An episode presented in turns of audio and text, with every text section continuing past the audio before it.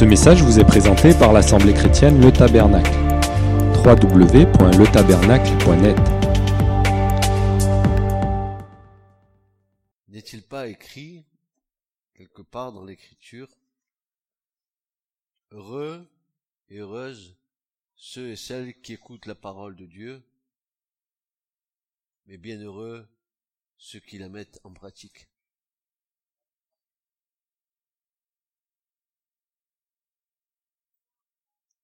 Nous entendons plein, plein, plein, plein, plein de messages. L'intérêt de les entendre, c'est doit stimuler notre désir de, de mettre en pratique la parole du Seigneur.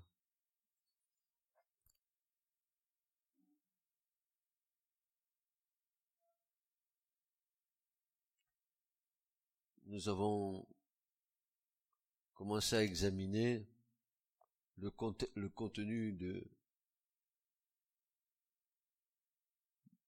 de la parole prophétique. Dimanche dernier, ce que nous avons, ce que j'ai essayé de vous transmettre, c'est ce que la parole prophétique était et ce qu'elle n'était pas.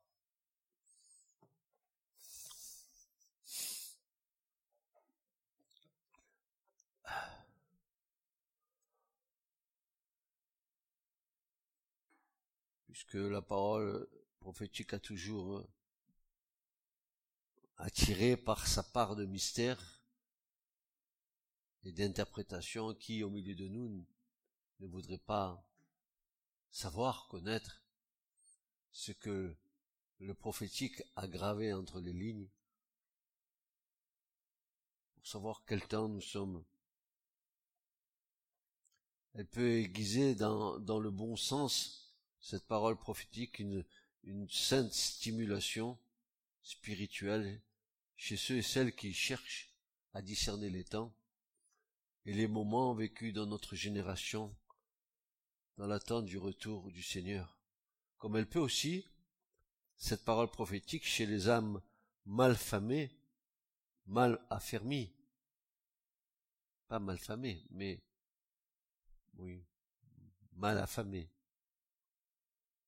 mais mal affermi, aiguiser une curiosité malsaine, dans le simple fait euh, de savoir, pour flatter l'ego, peut-être, j'avais dit la semaine dernière, une, une forme de voyance.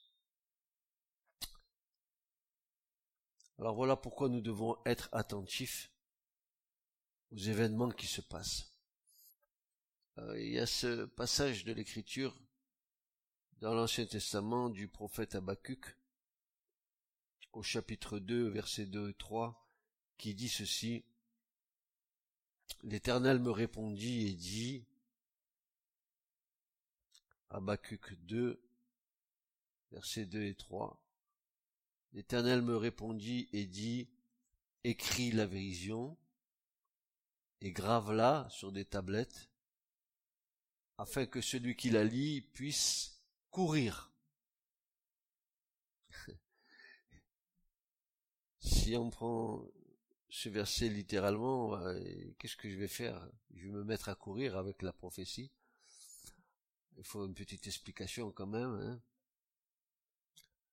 Afin que celui qui la lit puisse courir, c'est-à-dire puisse s'empresser, puisse se, se précipiter, se presser quant à cette vision, quand tu l'as lue, car la vision est encore pour un temps déterminé, et ce temps est déjà fixé par Dieu, elle parle de la fin, dit Rabacuc, et ne mentira point. Si elle tarde, et c'est le cas, si la prophétie tarde, attends-la, car elle viendra sûrement. Donc ce que Dieu a dit, même si ça tarde un peu, attendons-la sûrement. Elle ne sera pas différée.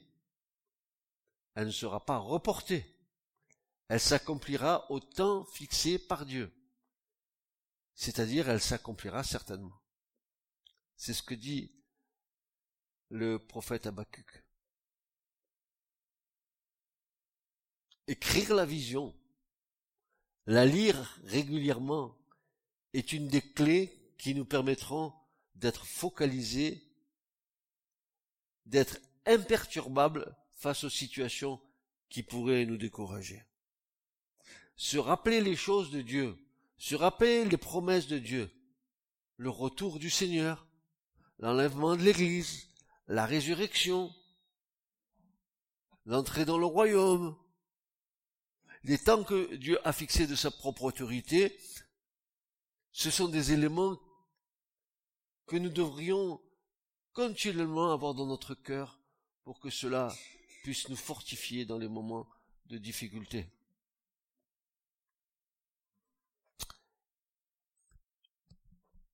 Je crois que la prophétie, elle a un pouvoir vitaminant.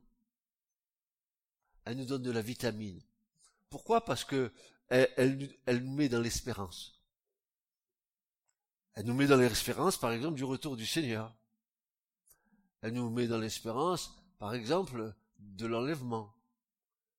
Elle nous met dans l'espérance d'un, d'un temps où nous allons régner mille ans avec le Seigneur, ce millénium béni qui va venir, où l'agneau pètera avec, avec le lion, où où l'enfant mettra le trou dans la main et, mettra sa main dans le trou d'un serpent et il sera pas mordu ou la création aura retrouvé son calme.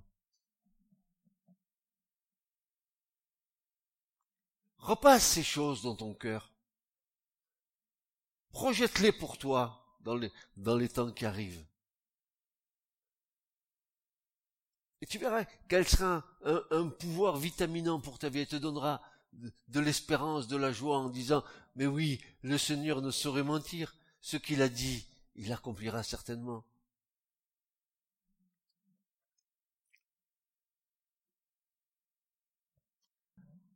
L'autre 21e siècle a déjà commencé depuis un moment, mais nous continuons à voir l'accomplissement de grands événements mentionné dans la prophétie du monde des oliviers. Alors, on va essayer de voir ensemble les éléments de la prophétie, des mots qui nous sont donnés dans les prophéties et que nous devons interpréter de la bonne manière pour ne pas nous tromper. Alors cette prophétie, par exemple, où Jésus a parlé, pour les temps de la fin, vont, vont nous être relatées par trois apôtres, Matthieu, Marc et Luc. Matthieu, par exemple, dans Matthieu 24, Marc 13 et Luc 21. Les trois vont nous relater les paroles du Seigneur. Et en lisant attentivement ces trois passages dans les trois évangiles différents, nous verrons que l'avenir du monde nous y est nettement indiqué nettement décrit, d'ailleurs comme le reste de la Bible. Jésus va, dire des choses ici qui, qui vont nous éclairer les yeux. Pour beaucoup de chrétiens, les prophéties bibliques représentent un mystère, un pulse et un sujet d'interprétation humaine. Mais soyons sérieux, frères et sœurs, c'est Dieu qui déverrouille ou plutôt c'est Dieu qui révèle le mystère des prophéties. C'est lui qui a la clé. C'est l'Esprit de Dieu qui va t'éclairer. La clé, c'est le Saint-Esprit. Et quand le Saint-Esprit t'éclaire, la prophétie devient vivante. Tu commences à la comprendre.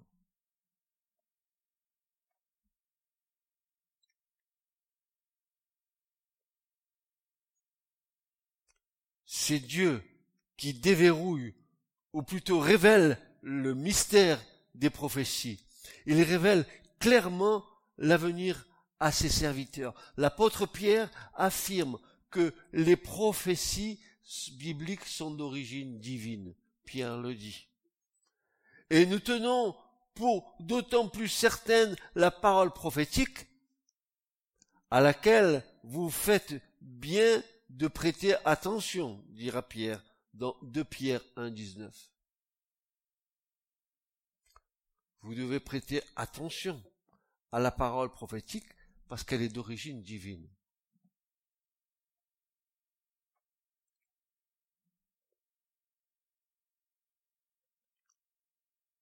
Pierre était au courant des Écritures et des prophéties. Il affirme que celles-ci sont certaines et que nous, qu'en tant qu'enfants de Dieu, devrions y prêter l'oreille et même aiguiser notre esprit, être en état d'alerte en les observant et en les discernant dans leur réalisation. Mon être, frères et sœurs, aujourd'hui, dans le temps où nous vivons, notre être entier tend vers la révélation de la parole prophétique pour savoir quelle, quelle est l'heure à l'horloge de Dieu? Quelle est l'heure à l'horloge prophétique de Dieu? En quel temps sommes-nous?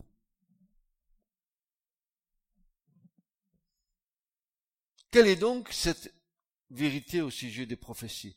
Que dit réellement la Bible en ce qui a trait aux événements qui précéderont le retour du Christ Parce qu'ils voulurent le savoir ou en savoir davantage, les disciples du Christ lui demandèrent c'est nous les disciples du Christ. Regardez, qu'est-ce qu'ils vont lui demander au Seigneur? Ben c'est ce que nous demandons nous.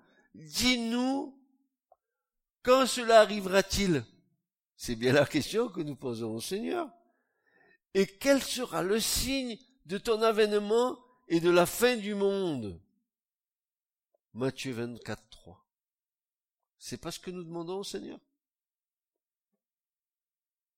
Et qu'est-ce qui nous fait dire que nous sommes dans la fin des temps, plutôt que nous sommes dans la fin des jours. Qu'est-ce qui nous fait dire? Parce que nous avons eu déjà la réalisation de beaucoup de prophéties qui ont avancé dans le temps pour nous dire à peu près dans quel temps nous sommes maintenant. Nous sommes exactement comme ces disciples qui désirait savoir et le retour du Seigneur et la fin de ce présent monde. Nous avons la même position aujourd'hui que les disciples du Seigneur, nous désirons savoir.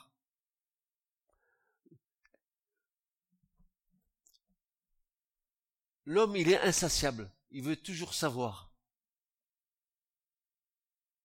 Et heureusement que Dieu l'a limité et que Dieu donne plus de sagesse aux uns qu'aux autres, de savoir aux uns qu'aux autres. Je ne peux pas, moi, savoir ce que un, astronome sait ou qu'un chercheur sait. Et le chercheur, il ne peut pas savoir ce que nous sommes limités. C'est pour ça que nous avons besoin les uns des autres.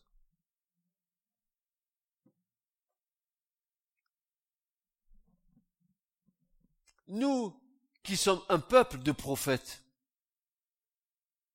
nous devrions faire de la partie prophétique de la fin des jours l'objet de nos recherches et de nos investigations. Nous devrions avoir nos yeux sur la parole et chercher, chercher. Parce que si tu cherches, tu vas trouver. Parce que si tu frappes, on va t'ouvrir. Parce que si tu aimais ton cœur, tu aimais ton amour pour le Seigneur, les choses vont s'éclairer. Tu n'as pas toujours besoin de l'enseignant pour t'éclairer. Tu as surtout besoin d'une relation avec le Seigneur pour être enseigné. Et tu verras, quand tu auras reçu du Seigneur quelque chose de sa part, et que tu entendras l'enseignant dire la même chose, tu diras, Alléluia, on a reçu les mêmes choses, c'est le même Seigneur, c'est le même esprit, on a le même esprit. Et tu diras Amen, Amen, Amen, Amen. Tu comprends bien? 1 Pierre 1, 10 nous dit, les prophètes qui ont prophétisé touchant la grâce qui vous était réservée ont fait de ce salut l'objet de leur recherche et de leur investigation. Attention, il dit des choses profondes à Pierre. Les prophètes qui ont prophétisé touchant la grâce, qui vous était réservée, ont fait de ce salut l'objet de leur recherche et de leur investigation. À l'époque, tous les prophètes cherchaient le moment où le temps de la grâce allait être manifesté. Qui est, qui est ce temps de la grâce? C'est la venue du Seigneur au milieu des hommes. Jésus a inauguré le temps de la grâce. La loi est venue par Moïse, mais la grâce et la vérité sont venues par le Christ. Et quand Jésus est venu, le temps de la grâce a commencé. Et tous les prophètes qui ont précédé Jésus, ils ont tous prophétisé sur ce temps-là. Et ils ont tous mis leur vie, leur, leur, cœur, leur intelligence, tout ce que Dieu a fait d'eux, ils ont tout mis dedans, toute leur force, pour savoir en quel temps ça arriverait.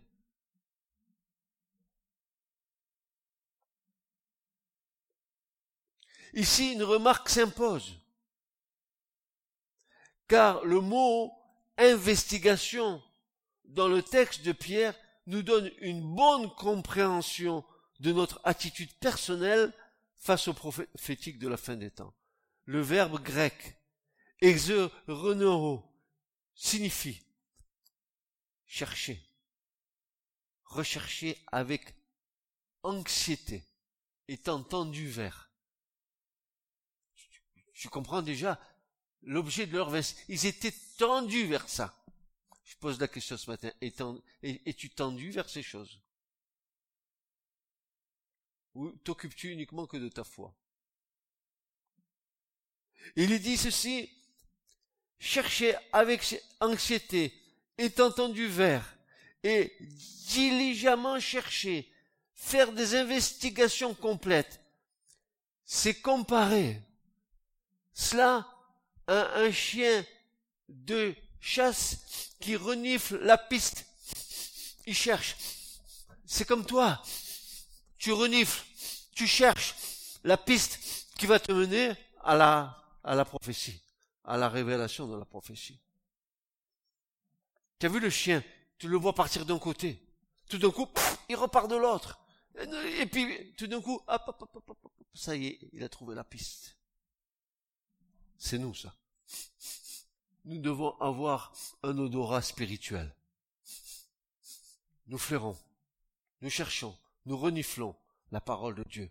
Nous cherchons euh, le prophétique. Nous cherchons le temps que Dieu a fixé de sa propre autorité. Nous cherchons où est le temps que Dieu a fixé dans l'administration des temps que lui-même a établi.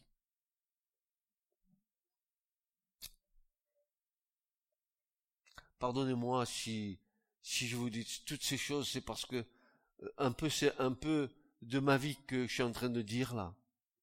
Je, je vous dis pas, euh, j'ai conscience que tout le monde n'est pas au même niveau dans sa foi, mais je vous dis, cherchez, cherchez, vous trouverez.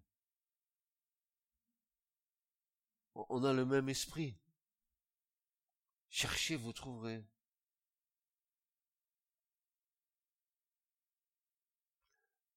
Comparez un chien reniflant quelque chose, cherchant à découvrir la piste. Les prophètes cherchaient à découvrir le temps de l'apparition du Messie, le temps de la grâce. Eh nous, nous devons aussi renifler la piste du prophétique de la fin des temps. Nous devons chercher. Parce que, comme le chien un bon olfatique, un, un, bon pif avec une grosse truffe qui est capable de, de retrouver la piste, nous avons le Saint-Esprit en nous, frères et sœurs. Nous avons l'Esprit de Dieu en nous. Ou alors nous ne l'avons pas. Mais si nous l'avons, alors, à un moment donné, ça va s'éclairer.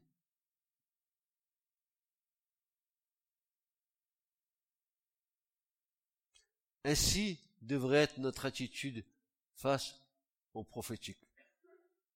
Maintenant, je vous ai dit que nous devions examiner cinq principes ou cinq clés qui nous aideraient à mieux comprendre les prophéties bibliques.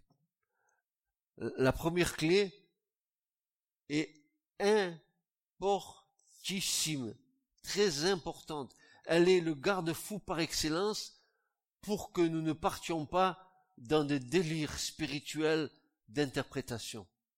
C'est que la Bible s'interprète elle-même, elle n'a pas besoin d'interprétation humaine. La Bible s'interprète elle-même. Vous savez, les fameux je pense, lorsque vous partagez avec des personnes qui ne connaissent pas le sujet que vous voulez traiter et qui se mettent à penser pour en donner une explication humaine et non biblique. Je pense que c'est comme ça, je pense que c'est comme ça, je pense que c'est comme l'autre. Tu penses pas. Tu n'as pas besoin de penser, tu as la réponse dans la Bible. Peut-être que la pensée que tu vas donner, elle est fausse. Certainement qu'elle sera fausse. Parce que, que tout se fasse sur la déclaration de deux ou trois témoins. Un verset biblique, il a besoin de témoignages de deux ou trois autres versets pour lui donner la lumière suffisante et sa crédibilité. Un verset biblique doit être attesté par deux ou trois versets bibliques qui vont dans le même sens. Sinon, si tu prends un verset, tu le sors du contexte biblique, tu en fais un prétexte. Il faut que ce verset il, soit éclairé par d'autres versets. Et, et c'est pour ça que ça te donne de la force. Parce que le verset seul n'est pas suffisant. Tu peux lui faire dire ce que tu veux. Par contre, s'il est éclairé par trois autres versets, tu auras toute, tu auras toute la compréhension nécessaire. Que tout se fasse sur la déposition de deux ou trois témoins. Il en est ainsi dans l'écriture. Tu peux pas prendre un verset pour en faire un prétexte ou en faire une doctrine. C'est pas possible. D'ailleurs, les sectes, c'est comme ça. Et partir un verset pour en faire une doctrine, et puis voilà, ça devient une secte. La première clé, donc, c'est la suivante. C'est que la Bible s'interprète elle-même. Elle n'a pas besoin d'interprétation particulière. Alors, nous allons prendre un exemple.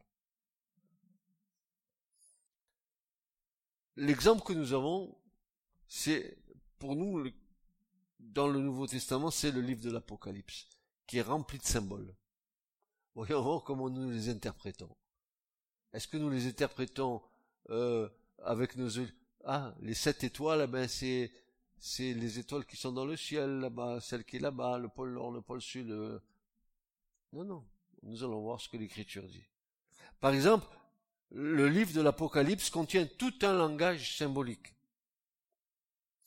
Le premier chapitre décrit le Messie glorifié, le Fils de l'homme, debout au milieu de sept chandeliers. Et Apocalypse 1.16 déclare qu'il tient sept étoiles. Que symbolisent ces étoiles et ces chandeliers? Quelle interprétation allons-nous leur donner? Est-ce que nous disons, tiens, c'est des chandeliers qu'avait ma grand-mère Ou c'est les étoiles du cosmos là-bas en haut Ça, ça pourrait être notre interprétation. Je pense que c'est comme ça. Mais l'écriture, elle dit pas qu'elle pense comme moi. Que dit l'écriture? Voilà. Nous n'avons pas besoin de spéculer ou d'avoir une révélation particulière ou même extravaguer, rentrer dans des extravagances. La Bible nous en donne la signification. Voici ce que dit l'Écriture. Le mystère des sept étoiles que tu as vues dans ma main droite et des sept chandeliers d'or. Les sept étoiles sont les anges des sept églises. Ah, c'est plus des étoiles, voilà que c'est des anges. Et les sept chandeliers sont les sept églises. Ah bon, je croyais que c'était le chandelier de ma grand-mère. Vous comprenez que nous sommes en plein dans un symbolique, et la, symbolique, c'est que elle a besoin de la vraie interprétation. Et, l'Écriture nous dit que les sept étoiles sont les sept anges. C'est écrit à l'ange qui est à l'église de Philadelphie. Alors, est-ce que c'est un ange comme nous le concevons, ou c'est un responsable de communauté, Mais le responsable d'une communauté, c'est comme un ange. Alors vous voyez qu'on peut toujours parler, toujours extravaguer, toujours... Non, mais les anges, c'est pas des anges avec des ailes peut-être. C'est peut-être des responsables de, de communautés. Les, les, les, les, les sept chandeliers, ce sont les sept églises. Alors donc, donc, l'église, c'est quoi? C'est comme un c'est l'église, c'est un chandelier. Et pour que l'église brille, qu'est-ce qu'il lui faut? De l'huile. Et pour qu'il y ait de l'huile, où faut-il aller la chercher?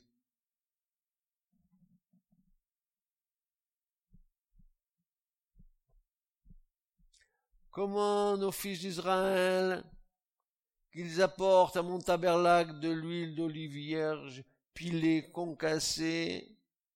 Qui fournissait l'huile? Les fils d'Israël. Pourquoi faire? Afin que le chandelier qui est dans le lieu saint ne cesse d'éclairer jour et nuit. Je reviens. Qui est le chandelier? L'Église. Et pour que le chandelier brille, qu'est-ce qu'il faut? De l'huile. Et l'huile, où va-t-on la chercher? Et dans ta maison. C'est toi qui dois fournir de l'huile dans ta maison.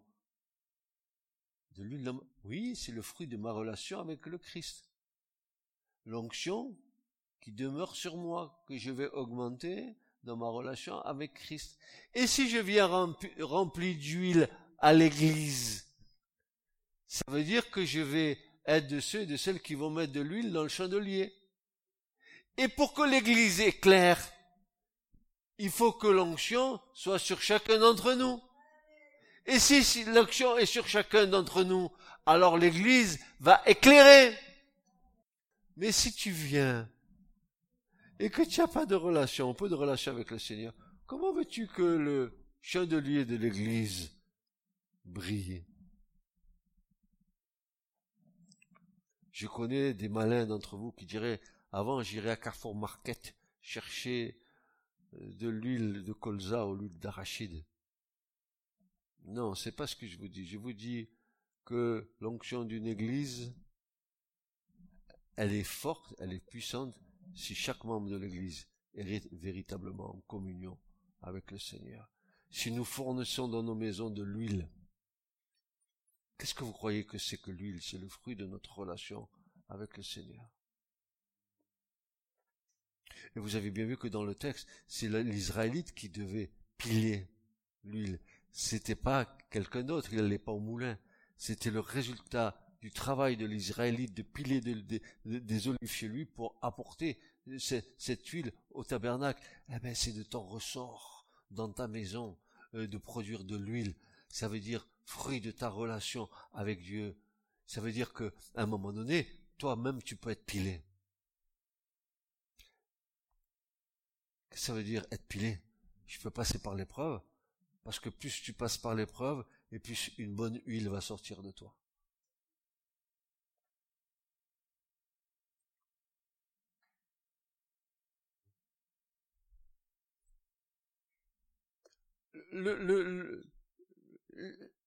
Le prophétique, on rentre en plein dans des symboles.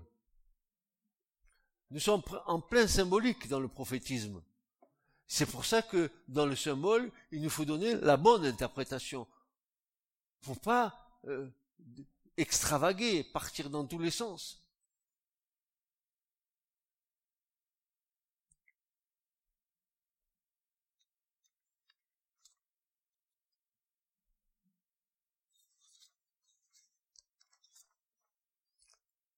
Dans la Bible, les étoiles symbolisent des anges et les chandeliers symbolisent des églises. L'auteur du livre de l'Apocalypse continue dans les deux chapitres suivants à écrire le message et les avertissements divins aux sept églises en Asie mineure. Euh, il faut que vous sachiez que les sept églises qui sont dans l'Apocalypse se tiennent tous ont leur lieu d'origine tous en Turquie d'aujourd'hui. Ça devrait parler quelque part. Cette fameuse Turquie d'aujourd'hui qui veut, par la bouche de son président, islamiser toute l'Europe. Il a dit dans un discours, allez en Europe, vous et vos familles, faites quatre, cinq enfants, jusqu'à ce que l'Europe soit islamisée. C'est clair. Et pourtant, les sept églises d'Apocalypse sont là-bas. Il y a une espèce de rempart que Dieu a mis là. Je sais pas ce qui va se passer, mais voilà, Dieu a, a voulu que ça soit là. Il y a bien une explication, n'est-ce pas?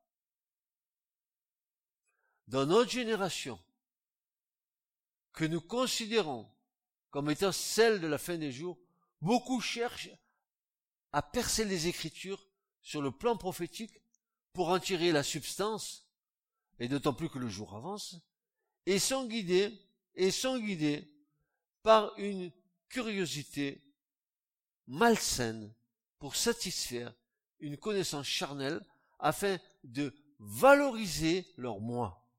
Ils puissent à toutes sortes de sources qui sont le plus souvent des citernes crevassées avec des eaux stagnantes et puantes dont ils ne sortent pas sans conséquence. Pourquoi est-ce un piège? Parce que s'aventurer dans la parole prophétique sans connaissance solide de la parole de Dieu, c'est à coup sûr se faire enlacer par ses propres pensées et se laisser séduire soi-même. L'intelligence naturelle, habituée à tout soumettre à un jugement rationnel, peut être une entrave sur le chemin de la prophétie. Où est donc la place du Saint-Esprit dans cette affaire.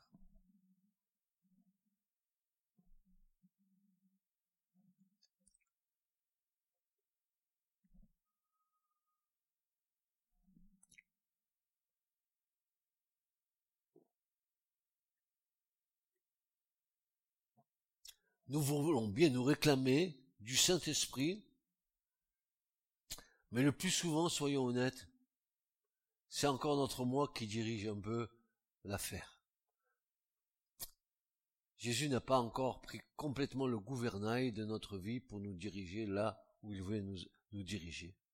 Frères et sœurs, je ne base pas ma foi sur ce que disent les uns ou croient les autres, mais bel et bien sur la parole immuable et permanente de Dieu. Vous avez compris cette phrase? Je ne base pas ma foi sur ce que disent les uns ou croient les autres, mais bel et bien sur la parole immuable et permanente de Dieu. Seule une relation personnelle avec le Christ peut nous ouvrir la perspective de la compréhension prophétique. Une autre remarque, et non des moindres, qui entre en compte pour la plus grande part, c'est l'amour de la parole de Dieu. C'est l'amour de la parole de Dieu. J'aime cette parole, je l'aime tellement que je la serre sur mon cœur, et comme dira David, afin de ne pas pécher contre toi. L'ouverture de notre intelligence est l'acte souverain et prioritaire du Seigneur pour nous aider dans cette compréhension spirituelle. L'écriture est un immense iceberg qui a une partie visible et accessible, mais la partie cachée, celle que l'on ne voit pas, est une immensité non mesurable, car elle est comparée au Seigneur lui-même. Ce qui me fait dire que très souvent, nous passons sans nous en rendre compte sur les merveilles qui sont cachées et qui ne demandent qu'à être révélées selon les conditions du royaume. Mais quelles sont ces conditions, frères et sœurs, quand nous, nous, voyons que, que, que l'écriture cette écriture que nous lisons là, c'est la partie de l'iceberg que nous voyons. Mais euh, la profondeur de ça, c'est ce qui est en dessous, dans l'eau, qui peut être immense sous l'eau. Immense sous l'eau. L'iceberg que tu vois, c'est rien du tout par rapport à ce qui est en dessous. Ça, c'est la parole de Dieu. C'est pas, c'est pas ce que tu vois. C'est ce que tu ne vois pas. Ce qui est caché. Qui demande à être révélé. Que le Seigneur veut te révéler. Et pour ça, il y a des efforts à faire. C'est pour ça que l'apôtre Paul dira à un moment donné, efforcez-vous, faites tous vos efforts. Soyez tendus vers, tendus vers le but. Il y en a qui se contentent d'écouter. C'est pas mal, mais c'est pas suffisant. Bien heureux ceux qui écoutent, mais bien heureux ceux qui mettent la parole de Dieu en pratique, n'est-ce pas?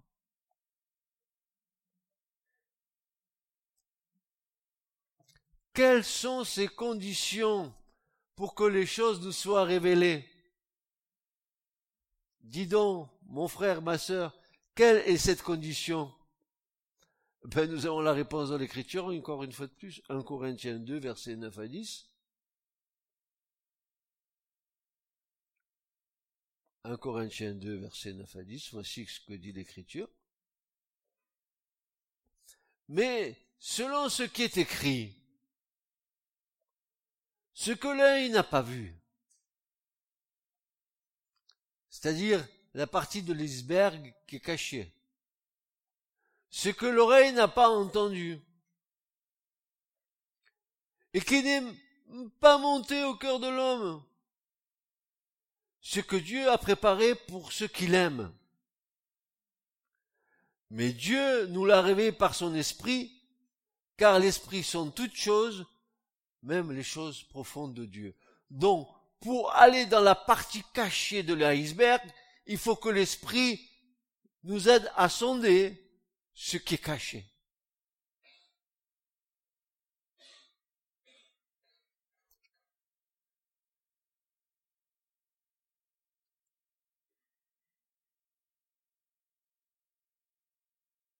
Dieu nous l'a révélé par son esprit. Car l'esprit sont toutes choses, même les choses profondes de Dieu.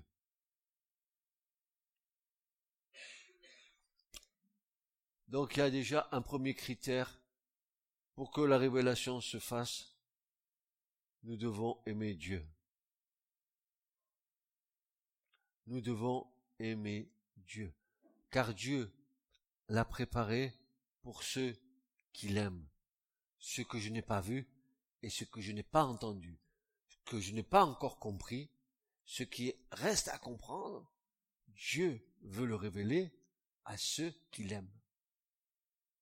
Il est question d'un amour entre le Seigneur et nous, et cet amour-là va être la clé qui va, qui va ouvrir, révéler les choses. Car l'amour est révélateur de ton état de cœur.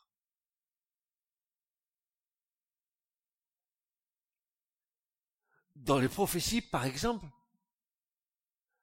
vous trouvez le mot montagne. Alors tous pensent que la montagne, c'est ce que nous connaissons, le mont Blanc, 4807 mètres, euh, le mont Everest, etc., euh, etc. Ça, c'est, c'est le mot terrestre de la montagne. Mais qu'est-ce que signifie le mot montagne dans l'écriture? Est-ce que c'est la même signification?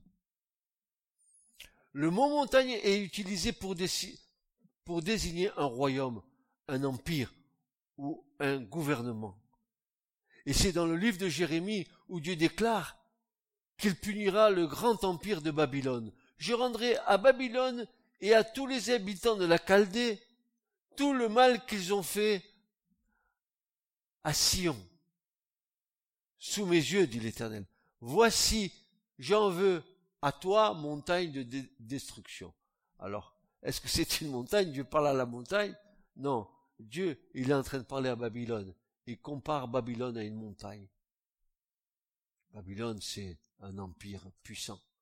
C'est la tête de, la statue de Daniel. C'est la tête d'or. Et pourtant, comme je partageais euh, il n'y a pas très longtemps avec un frère, je disais ceci, tu sais, la tête d'or, la tête de la statue, c'est la tête qui a transmis à la, à la statue euh, toute, toute, toute, toute, comment dire, toutes les, J'ai pas le mot.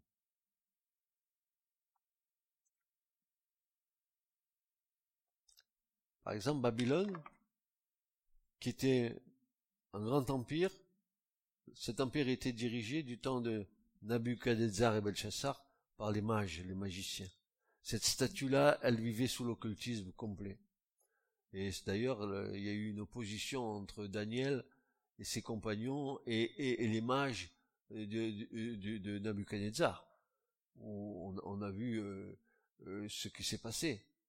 Et, la tête de Babylone, la, partie occulte de, la tête de la statue s'est transmise de royaume en royaume.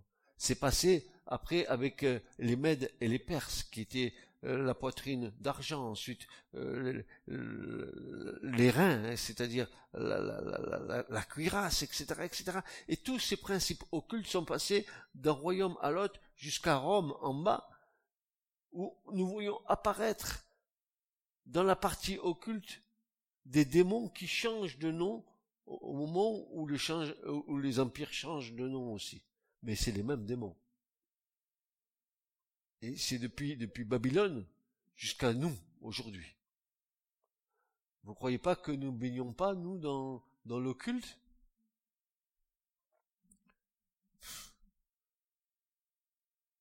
Nous y pataugeons dedans, à tous les niveaux. À tous les niveaux.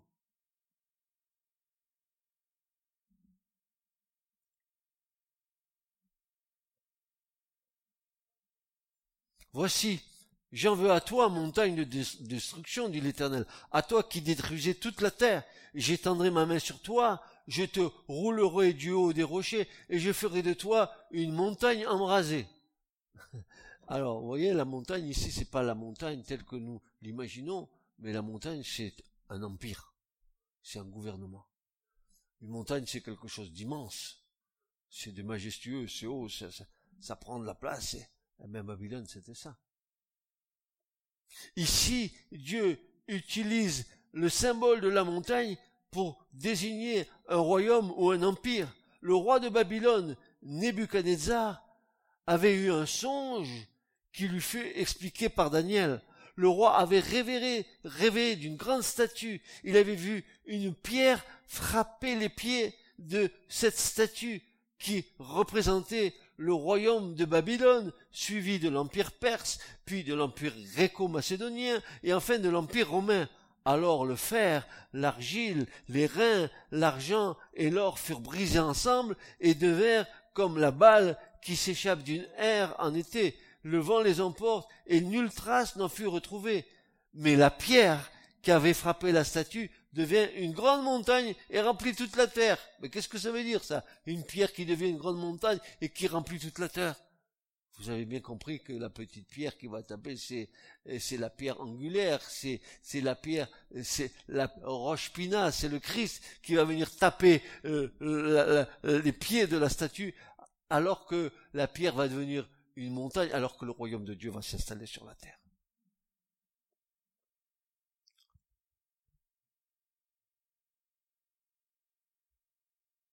Si nous n'avons pas ces clés d'interprétation des, prophéties, nous allons aller dans les délires les plus complets. On va lire ça, et on va dire, mais qu'est-ce que ça veut dire tout ça? Alors, je pense que peut-être que... tu penses mal. Non. Mais quelle est cette pierre qui devient une grande montagne et qui remplit toute la terre? La Bible s'interprète elle-même.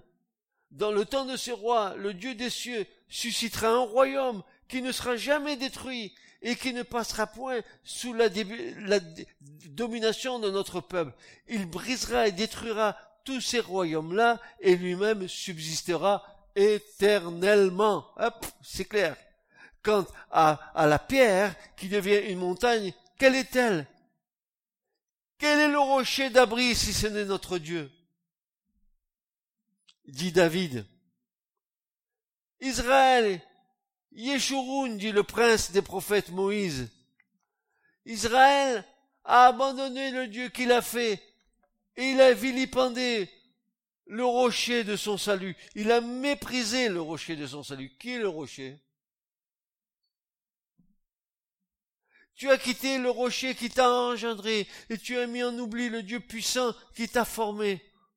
Ou encore, regardez au rocher d'où vous avez été taillé et au creux de la carrière d'où vous avez été tiré. Ésaïe 51. Je vous donnerai les versets par la suite. Et, Paul qui dira, 1 Corinthiens 10, ils ont tous bu un rocher spirituel qui les suivait, et ce rocher c'était qui? Le Christ. Vous comprenez maintenant qui est la petite pierre qui, qui va venir, qui va faire tomber le Messie qui va venir. le royaume de Dieu qui va être installé. La petite pierre, elle va devenir une grande montagne, un empire, un gouvernement éternel. Alléluia.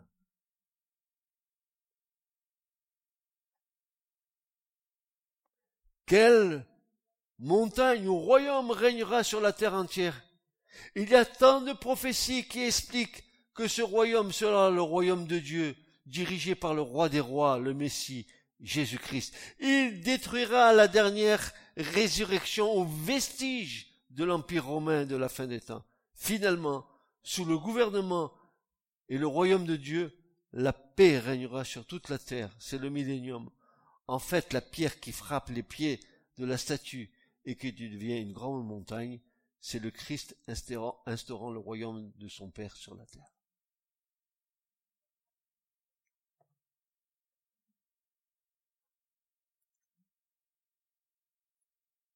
Comme nous l'avons vu, Dieu utilise des symboles à travers toute la Bible.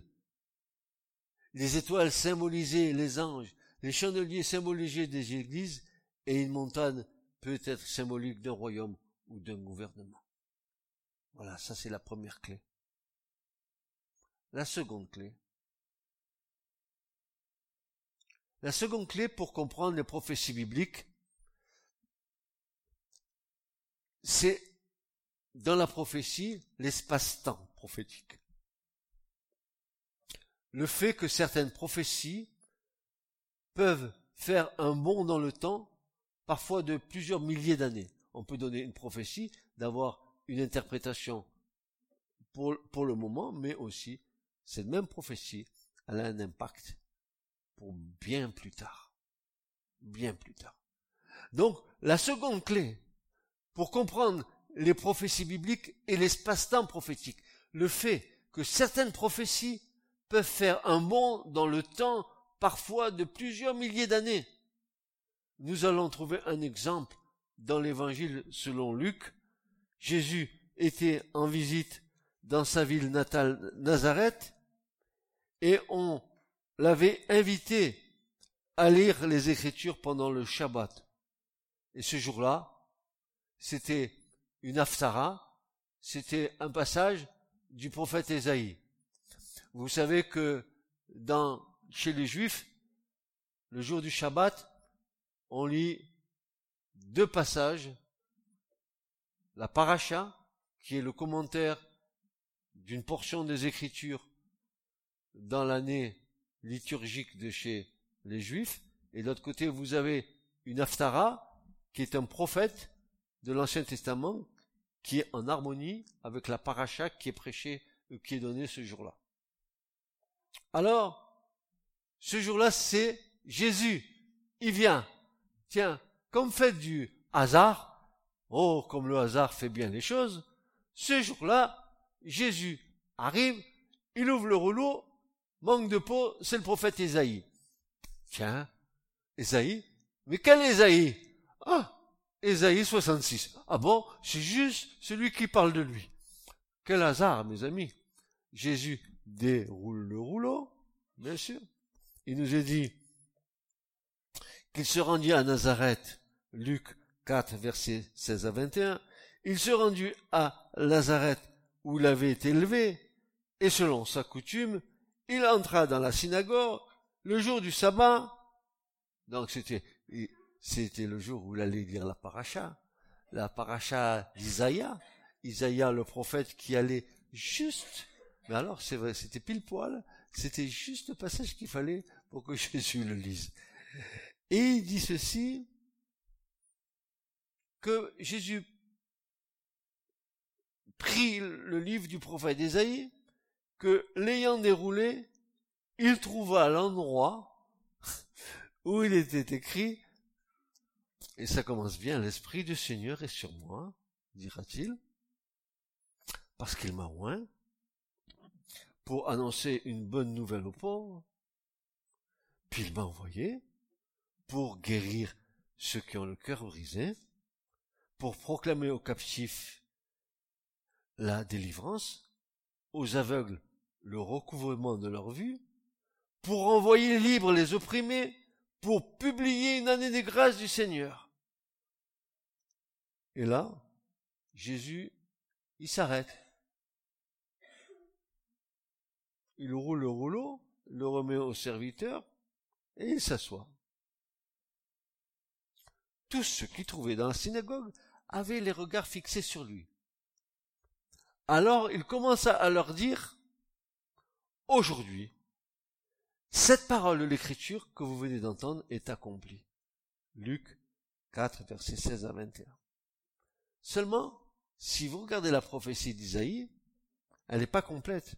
Jésus n'a pas tout lu. Parce qu'il y avait aussi une année de vengeance de la part de l'Éternel. Et Jésus l'a pas dit cela. Pourquoi il l'a pas dit? Parce que cette année de vengeance devait se faire à la fin des temps. Lui, il était venu pour proclamer une année de grâce. Et s'est arrêté là. Donc la prophétie, elle a deux impacts. Elle a un impact immédiat. La grâce est là. Mais attendez, viendra le jour de la colère de Dieu. Et là, Jésus l'a pas dit. Parce que c'était pas encore réalisé, c'est à réaliser. Oui, le Messie est venu prêcher l'évangile aux pauvres, accorder la liberté à ceux qui sont oppressés, proclamer une année de grâce du Seigneur. Il a dit à ceux qui l'écoutaient que cette prophétie d'Ésaïe était exacte, car elle était accomplie par lui, mais cela ne concernait pas toute la prophétie. Lorsque nous regardons dans Isaïe le passage que Jésus a lu, nous découvrons que celui-ci a fermé le livre au milieu d'un verset. Il n'a pas lu le verset tout entier. Il s'est arrêté une année de grâce parce que ensuite il y avait un jour de vengeance de la part de l'éternel et ça il ne le dit pas. Il s'arrête là. Pourquoi a-t-il fait cela? Parce que le reste de la prophétie d'Ésaïe s'applique à l'époque du second avènement de Jésus. Ça se passera quand Jésus sera revenu. Donc Jésus ne l'a pas dit, et la prophétie qui a été donnée ce jour-là, dans la synagogue de Nazareth, elle avait un double impact, un impact immédiat, quand il dit qu'il est venu pour libérer les captifs, c'est l'année de grâce qui était publiée, il était là, mais la dernière partie, un jour de vengeance, il ne dit pas, parce que ce ça, c'est à venir lors de son second avènement. Alors vous voyez, cette prophétie, elle, a un, elle, a, quand on la lit, elle a un impact. Si vous regardez Luc, Luc, il, cite jusque une année de grâce, mais il nous faut voir Ésaïe. Que dit Ésaïe? Eh bien, Ésaïe rajoute une année de vengeance de la part de l'Éternel, et Jésus ne le dit pas, parce que cela, ça reste à accomplir à son second événement, avènement quand il reviendra là maintenant, le jour de vengeance du Seigneur sera, sera à ce moment-là. C'est pour ça qu'il n'a pas dit à la synagogue. Donc cette prophétie qui, a été donnée, elle a un double impact immédiat, parce que Jésus, c'est la grâce qui a été manifestée, mais le jour de vengeance, il reste à être donné de la part de l'Éternel, et ça c'est à la fin, à la fin des temps. Ça nous implique à nous, on n'est pas loin de tout ça. N'est-ce pas? Nous devons donc scruter les prophéties avec le plus grand soin et un cœur ouvert à l'Esprit Saint pour recevoir les lumières suffisantes pour notre compréhension spirituelle. L'intelligence humaine ici a peu de place. Ce qui est réellement nécessaire, c'est l'intelligence spirituelle qui a été renouvelée par le Saint-Esprit. Comme Paul nous l'enseigne, quand il va nous dire dans Romains 12, versets 1 à 2, il va nous dire ceci. Je vous exhorte donc, frères, par les compassions de Dieu, à présenter vos corps en sacrifice vivant, saint, agréable à Dieu, ce qui est votre service intelligent. Ne vous conformez pas à ce siècle. Il le disait à son époque, il nous le dit à nous aujourd'hui. Ne vous conformez pas à ce présent siècle, mais soyez transformés. C'est-à-dire, soyez métamorphosés, soyez transfigurés euh, par le renouvellement de votre entendement, pour que vous discerniez, pour que vous discerniez quelle est la volonté de Dieu bonne, agréable et parfaite, pour que vous discerniez seulement le renouvellement de l'intelligence, seulement notre intelligence ouverte par le Seigneur, comme il l'a fait le soir de la résurrection avec les disciples, est suffisant pour que nous puissions avoir une compréhension du prophétique de la fin des temps.